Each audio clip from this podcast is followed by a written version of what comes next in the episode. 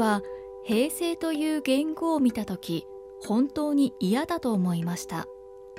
平成という五感のこの軽さそれに乗っかったのがジブリだと思います。鈴木敏夫のジブリ汗まみれ。今週も先週に引き続き慶長不白な時代に報いた一詩ジブリ鈴木敏夫が語る平成をお送りします。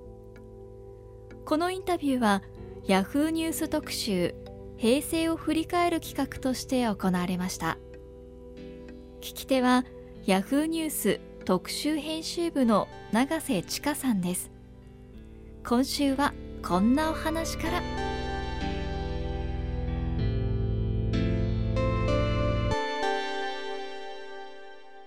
本も面白いとためになるが結構分離して久しいと思うんですけど、ね。はい、またそれが合体するような潮流というか感じたりしますか？僕それはねまあ僕僕はねまあこれ言うこと悩むんですけれどね。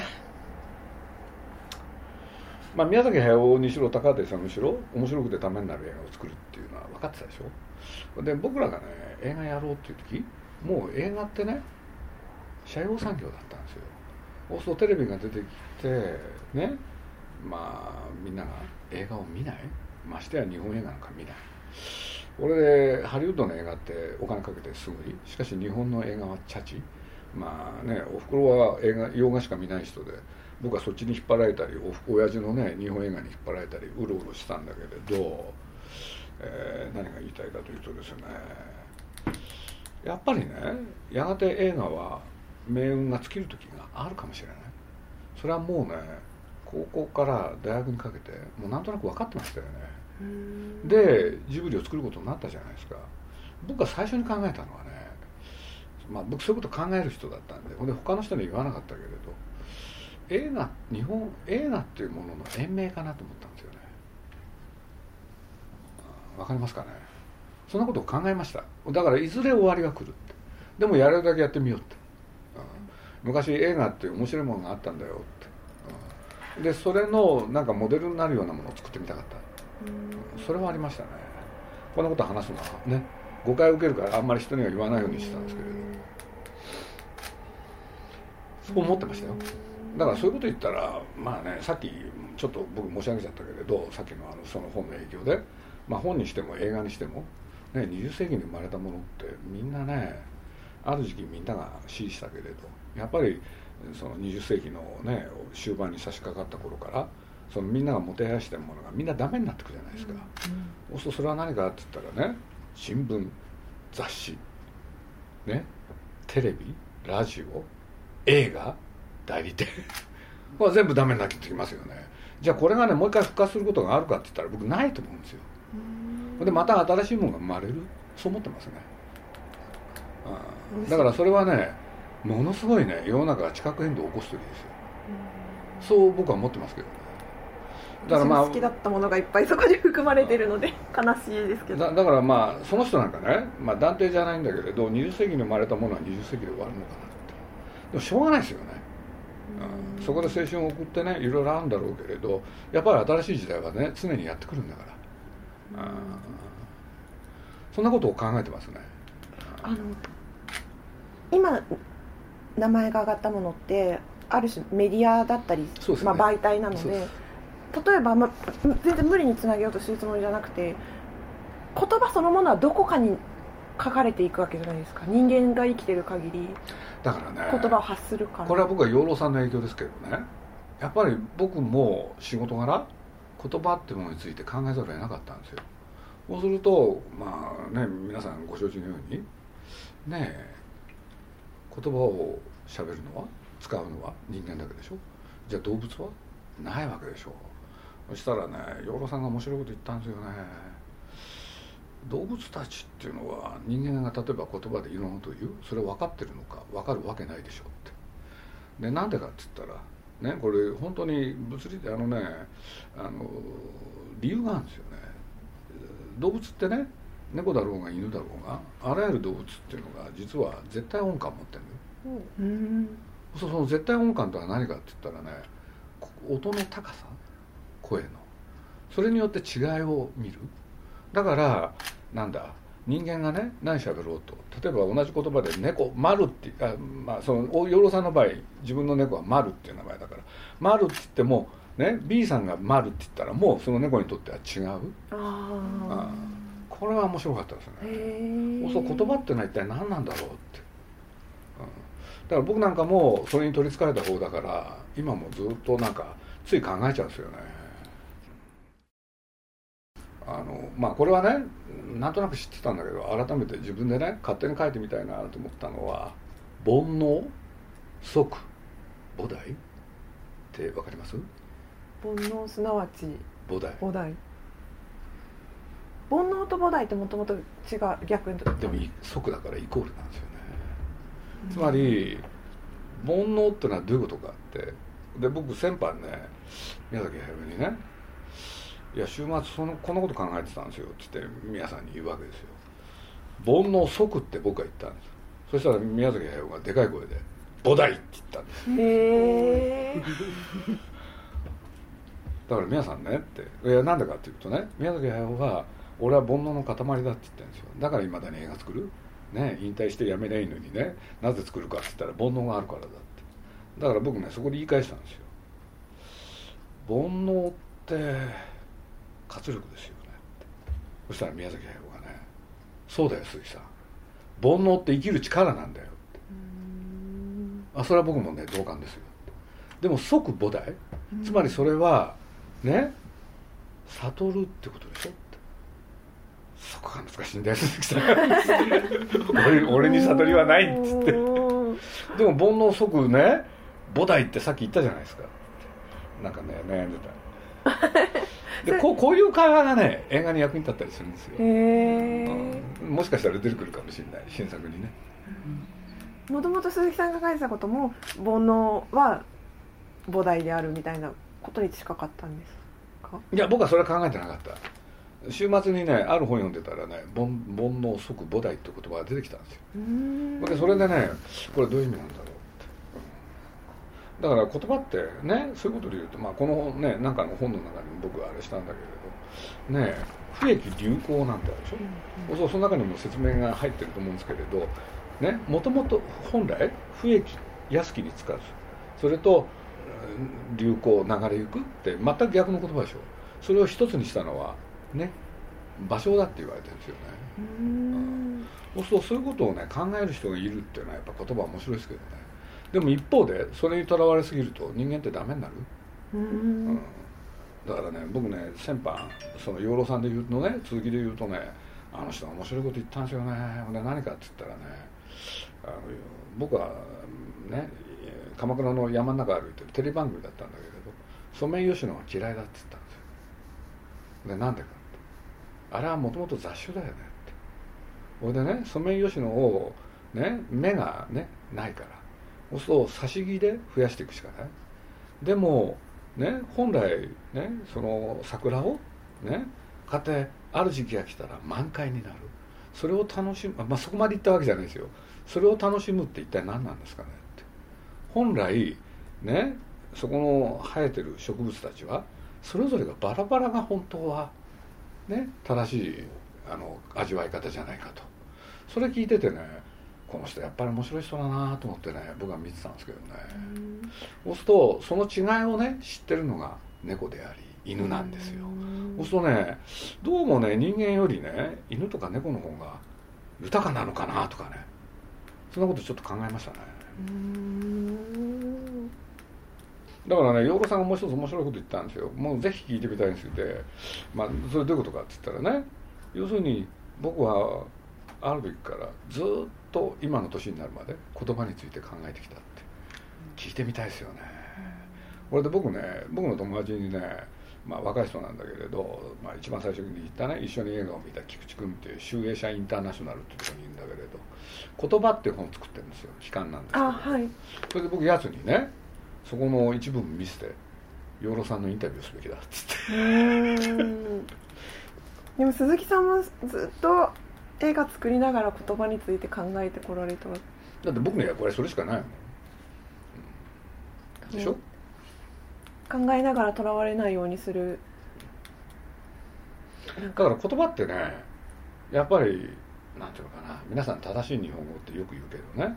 一方で言葉って生き物だから、うん、その両方の意味がある、うん、僕はその新しい言葉が生まれるの絶対否定しないしほんで世の中ってのは専門だと思うから、うん、動いてる、まあ僕らのアニメーションもそれなんですけどね。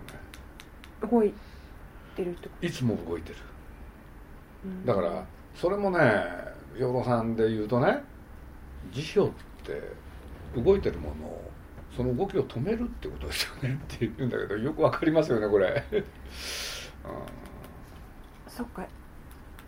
だからアニメーションはいつも動いてるっていうのがアニメーションの定義みたいな。だからね宮崎駿に言わせるとね世界は動いてるいつもって。それを切り取って映画にする。で映画の中で再構成するわけでしょその動きを。でそれが生きてるってことでしょ、うん、だから彼がやってることは本当面白いことですよね。煩悩煩悩に満ち溢れてるわけですね。生きる活力に。そう。さっきの言葉の話で私たち本当にインターネットにいるのでツイッターやらで言葉がすごい軽くなってる感じも受けるもう楽しまなきゃ。なるほど それについてすごい憂いていたのですけれど。その憂えるっていうのは年寄りの証拠なんですよ。やばいですもん。軽くなってどうなっていくかを見なきゃ。ああその果てに。すごい炎上したり罵詈雑言が飛び交ったりするんですよ、はい、サイバー空間の中で。だからだからねまあ僕なんかもうまあいろんな人に言われたわけですよ。ネットで鈴木さんの悪口いっぱい書かれてますよって。でも僕ついにね一度も見てないんですよ。へえ見なきゃいいんだもん。いやそれこそ平成の象徴の一つって多分、まあ、インターネットと SNS だと思っていてでも今でもいっぱいあったですよ。それに近いことは多分。ああその世の中でねみんながね、まあ、まあいつの時代もね現代があったわけで。その時代その時代にねこれが正しいって言われたこといっぱいあるでしょ。ほとんど嘘ですよね。後の人が考えれば。そう思いますよ。ある時代にあることは信じられるしね、みんながそうやって信じるだけでを時代が変われば変わっていくもんなんだもん。でそれを楽しんだらいいじゃないですか、うん、うん、と僕は思いますけどね。僕はこのねシェイクスピアのやつでしょ、はい、人生は辛さは辛さは金、裏を見てくださいよ。意味だろうな そうそうそう。これを拝見してこのなんてどうやって質問したらいいんだろうってすごい考えましたそうそんな考えてる暇があったらなんかやりなさいって言われそうな気がするなと。これいい言葉ですよね、はい、ウディ・アレンが映画から撮ったんですけれど、うん、こんなこと言ってんだと思ってね。好きでしたね。まあだけど面白いですね。あやらから。ねはい。流れ流れております。流浪のいろんなとこ行ってんですか？そんな。えっとまああやらに6年ぐらいいましてその後フリーになってあもうご飯食べれないと思った時にヤフーに拾っていただきます。なんでな。いやあいらももうまさに平成の雑誌だったなという気がすごいしています。創刊が89年なんですよ。そのバランスを取る感じはなんかあいらだけじゃなくて時代的にもすごい感じます。あのそうですよ。僕ら僕はまあ古い話だけど週刊誌の記者やったわけでしょ？そしたら面白くなきゃ怒られるんだもん。そう週刊誌ってね全部4章立て？そうするとねペラでね14時かけるね100で1章？それを4つやるんですよね。そうすると叩き込まれたんですよ、うんうん、取材して一番面白かったことまず1番って、はい、で2番目に面白いやつを2章目。で3章目でまとめるんですよねで4章目でもう一回戻るんですよ具体的に。なるほど。これを叩き込まれましたね、はい、そしたらね僕の文章ってやっぱりそこから抜けれないですよね。そうすると結局ねお客さんに喜んでもらわなきゃいけないからね起きたことを自分がそこにまるで立ち会ってるようにありありと描写というのは癖になってますね。だから非常に具体的に書きますよねそれが関谷田につながる。そうですね。あれはそういう話になってますね。だから多分ねまあ皆さんどう思われたかあれ結構面白いと思うんですけど、はい、いや私すごいノンフィクションノベルの日本でなかなか成立しないジャンルだとの一つだと私は思っているのですがそれをなんか日本語で久しぶりに読んだ気がしました。あ読んでいただいたんですね。あ,、はい、ありがとうございました。あれはね僕はあのノーマン・メーラーですよねそんな人偉い人を飛びでね出すとあれですけれど学生時代にねやっぱり洗礼受けたんですよ。でねまあそんな真似はできないけれどねそういうものをちょっとやってみたいかなって。だからあれも読んでいくとねあのそれからもう一個あれはいろいろ考えましたね、まあ、自分が学んできた、ね、文章作法みたいってあるじゃないですか。そうするとね途中で座談会入るとかね、はい。はい、要するにあらゆる手法を入れるとどうなるかなって思ってたんですよ。ある時は週刊誌の記事風とかね。新聞だったらこうかなとかね、うん、あのラジオに出演したっていう形でこう会話が出てくる。そうですね。だからそれはラジオっていう設定を使ってそういう文体を試したみたいなそうですね。でもやりたかったのは座談会ですよね、要するに話の途中に座談が入るっていうのは絶対面白いんじゃないかなと思ってたんで。そういうことは考えましたね、ああなんか今そういうふうになんか自由自在に文体を扱うような記事ってあんまり許されないかもしれないです。うるさいですよね。なんかてこう一つのスタイルでこう最初から最後までいかなきゃいけない。だから高橋さんのところなんかはそうあれなんかもねちょっとそういうことをやってみようと思ったんですよね。へえ、うんそれは高畑さんという人格にそれがふさわしいっていうそうですね。それもあるけれど流れの中でここは硬くした方が面白いかなと思ってでもう一回最後に柔らかくするっていう、はい、だからいろんなね自分が知ってるまあといっても大したあれじゃないけれどその分け方をやってみたかったんですよね、外から見ていると鈴木さんはその小説を出されたりとか、まあ、展示でご自身の書とか、まあ、言葉を書かれたりとか今までプロデューサーとして作家に、まあ、聞き役を良き聞き手であり、まあ、プロデュース映画をヒットさせる、まあ、責任取らないとおっしゃいましたけど責任者であるっていう役割からどちらかというとご自身のことを発信されているように見えるんですけど。それはね年取ったからですよ。年取ったらやっていいかなと思ったでそれもね義務の一つ。義務、うん、若い時はそういうことは僕はやりたいと思わなかった。僕は例えば自分のあれで言うとねまあ僕のやってたのは朝芸ってやつですけれど署名記事の要請っていっぱい来たんですよ。で僕絶対それ受けなかったんです。嫌だっつって、うん、だけれどね年を取ったらそういうことがあってもいいのかなって。ね多少はね若い人に向けて。こんな人生もあるよって。若い時の方が自分の名前入りでこう名字もありますし。でもなかったですね。絶対嫌だったです。ねあの無名性が好きだった、うん、だってあの無名性とねその署名で書くっていうのは相矛盾しますよね。だから僕は記事を書くっていうのはなんだその週刊誌でやることじゃないなと思ったんです。署名でね。